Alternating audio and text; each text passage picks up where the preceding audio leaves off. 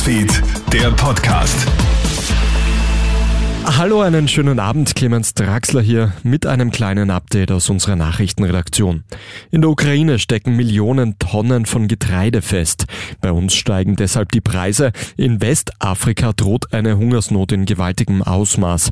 Die Ukraine zählt ja zu den größten Getreideexporteuren weltweit.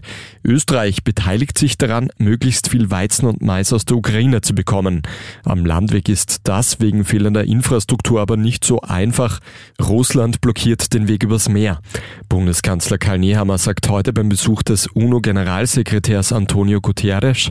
Trotzdem gilt es, jede Tonne an Weizen oder Mais oder Ölsaaten, die die Ukraine verlässt, ist eine gewonnene Tonne mehr, wenn es um die Frage der Ernährung für Krisengebiete geht, wenn es um Nordafrika geht, aber auch Pakistan oder auch Indien.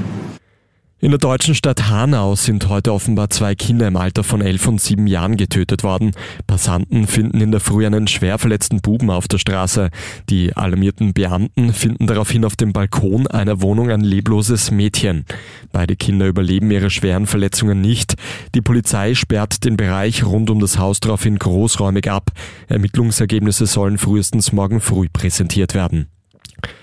Die Reiselust ist derzeit offenbar noch deutlich größer als unsere finanziellen Sorgen. Laut einer aktuellen Umfrage planen trotz Teuerung 83 Prozent der Österreicherinnen und Österreicher einen Sommerurlaub. Mehr als die Hälfte davon will ins Ausland. Vor allem Kroatien und Italien stehen bei uns hoch im Kurs. Zwei von drei Befragten planen sogar diesen Sommer mehrmals zu verreisen.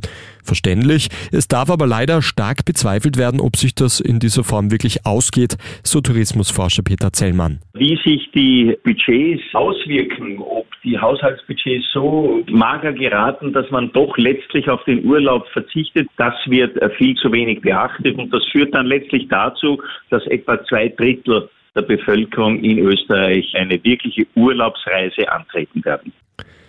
Die aktuelle Hitzewelle in Australien schädigt das Great Barrier Reef. 90 Prozent des berühmten Korallenriffs weist einen gewissen Grad an Korallenbleiche auf. Die aktuelle Hitzewelle hält bereits seit Dezember an. Schuld daran ist der Klimawandel.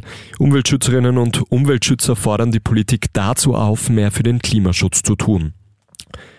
Und abschließend noch weiter zu einer äußerst kuriosen Geschichte aus Rottweil in Deutschland. Dort hat es gestern einen Rettungseinsatz für eine Schaufensterpuppe gegeben. Ein Mann sieht in einer Tiefgarage eine leblose Person angeschnallt am Beifahrersitz eines Cabrios. Daraufhin verständigt er die Polizei. Als Feuerwehr, Rettung und die Polizisten eintreffen, stellt sich jedoch heraus, Leblos ist sie schon, denn es ist eine bekleidete Schaufensterpuppe. Schlussendlich ziehen die Einsatzkräfte wieder ab. Der Anrufer und die Schaufensterpuppe sind wohl auf. Das war's auch schon mit dem Kronehit Nachrichten Podcast für heute Abend. Ein weiteres Update gibt's dann wieder morgen in der Früh. Einen schönen Abend noch. Krone Newsfeed, der Podcast.